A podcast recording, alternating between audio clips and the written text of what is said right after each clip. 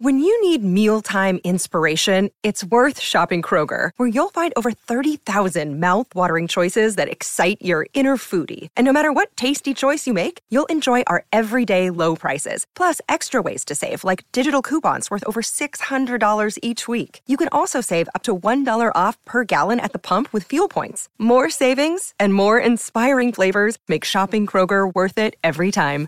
Kroger, fresh for everyone. Fuel restrictions apply. Another day is here, and you're ready for it. What to wear? Check. Breakfast, lunch, and dinner? Check.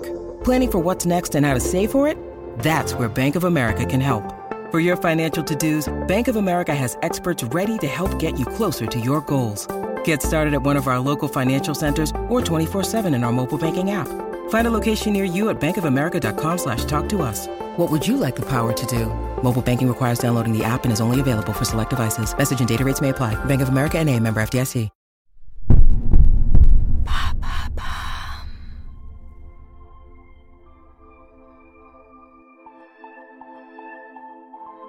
Rien ne laissait présager un destin aussi tragique.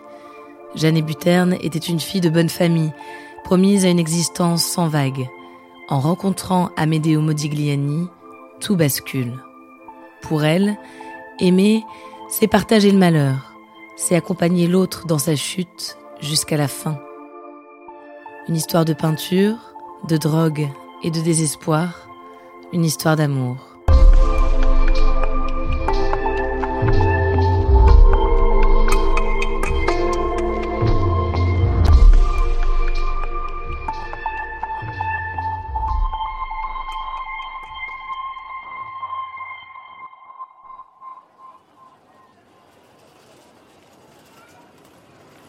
1917, Paris.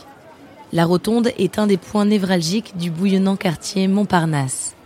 Les artistes et les intellectuels venus d'Europe entière s'y retrouvent. Ce jour-là, deux peintres se rencontrent. Il y a elle, Jeanne et Buterne. Elle est née à Meaux, près de Paris. Elle vient d'une famille bourgeoise, catholique, très traditionnelle. On a toujours attendu d'elle qu'elle soit bien éduquée, douce et docile. Jusque-là, Jeanne est toujours restée sage. Son frère André lui a fait découvrir la peinture. Il est lui-même paysagiste. Cette année-là, Jeanne a 19 ans et vient de rejoindre l'Académie Colarossi tout près, dans le quartier. Là-bas, elle a rencontré Shana Orlov, une sculptrice ukrainienne. Ce jour-là, c'est Shana qui l'a amenée à la rotonde pour lui présenter un ami à elle, un peintre italien. Amedeo Modigliani, ou Modi pour les intimes. Il est né à Livourne, en Toscane, et a émigré à Paris à 22 ans. Il en a aujourd'hui 33. Quand il rencontre Jeanne, Maudit vient d'abandonner son premier amour, la sculpture. Sa santé ne lui permet plus d'être exposé à la poussière. Amédéo est fragile. Il est atteint de pleurésie depuis l'enfance, ainsi que de méningite tuberculeuse. L'alcool et les drogues dont il est très friand n'arrangent rien. Désormais, Maudit dessine des portraits. Il traîne avec ceux qu'on appelle la bande à Picasso, et il plaît aux femmes. Et Jeanne ne fait pas exception. Elle est immédiatement séduite par le beau brun. L'attirance va au-delà du physique. Cet homme représente l'exact opposé de tout ce qu'elle a connu jusqu'ici. C'est un artiste, torturé, toxicomane, en bref, la vraie vie de bohème qui lui tend les bras. Quant à lui, c'est pareil, il ne peut pas résister. Jeanne est une magnifique jeune femme. Elle est brune, élancée, avec de grands yeux mélancoliques, des yeux clairs, verts selon Shana Orloff, bleus si l'on en croit les tableaux de Modigliani. Jeanne a une présence très particulière. Elle semble flotter. Elle dégage une sensualité énigmatique. Ils commencent à se fréquenter. Jeanne doit quitter le domicile familial car ses parents s'opposent à cette relation. À l'époque, l'antisémitisme est très fort Modigliani est juif, en plus d'être un étranger et un vagabond. Elle s'installe chez lui. Il vit dans la même rue que l'Académie Colarossi, dans l'immeuble qui jouxte l'école. Dans cet atelier, ils peignent tous les deux. Amédéo est inspiré par Jeanne. Elle prend souvent la pose pour lui. Il loue l'appartement à un certain Léopold Zbrowski. C'est lui qui se charge de ses affaires.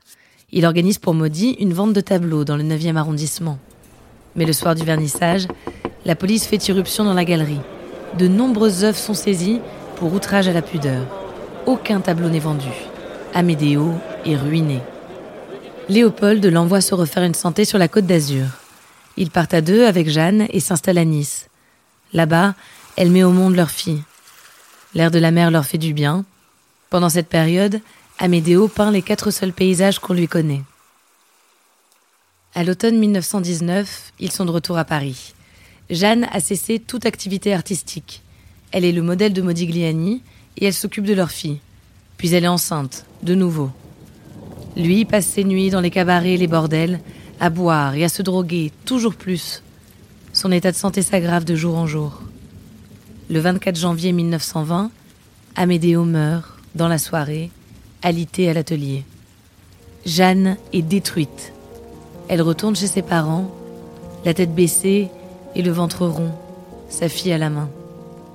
Le surlendemain de la mort de son amour, à 4 heures du matin, Jeanne se jette par la fenêtre de l'appartement de ses parents. Amédéo Modigliani sera enterré au Père Lachaise, entouré par ses amis de Montparnasse. Le père de Jeanne refuse que sa fille soit enterrée à ses côtés. Il changera d'avis dix ans plus tard. Aujourd'hui, l'œuvre de Jeanne Buterne est tombée dans l'oubli. Seul son visage perdure dans l'étoile de son amour. Un amour qui a tout anéanti sur son passage.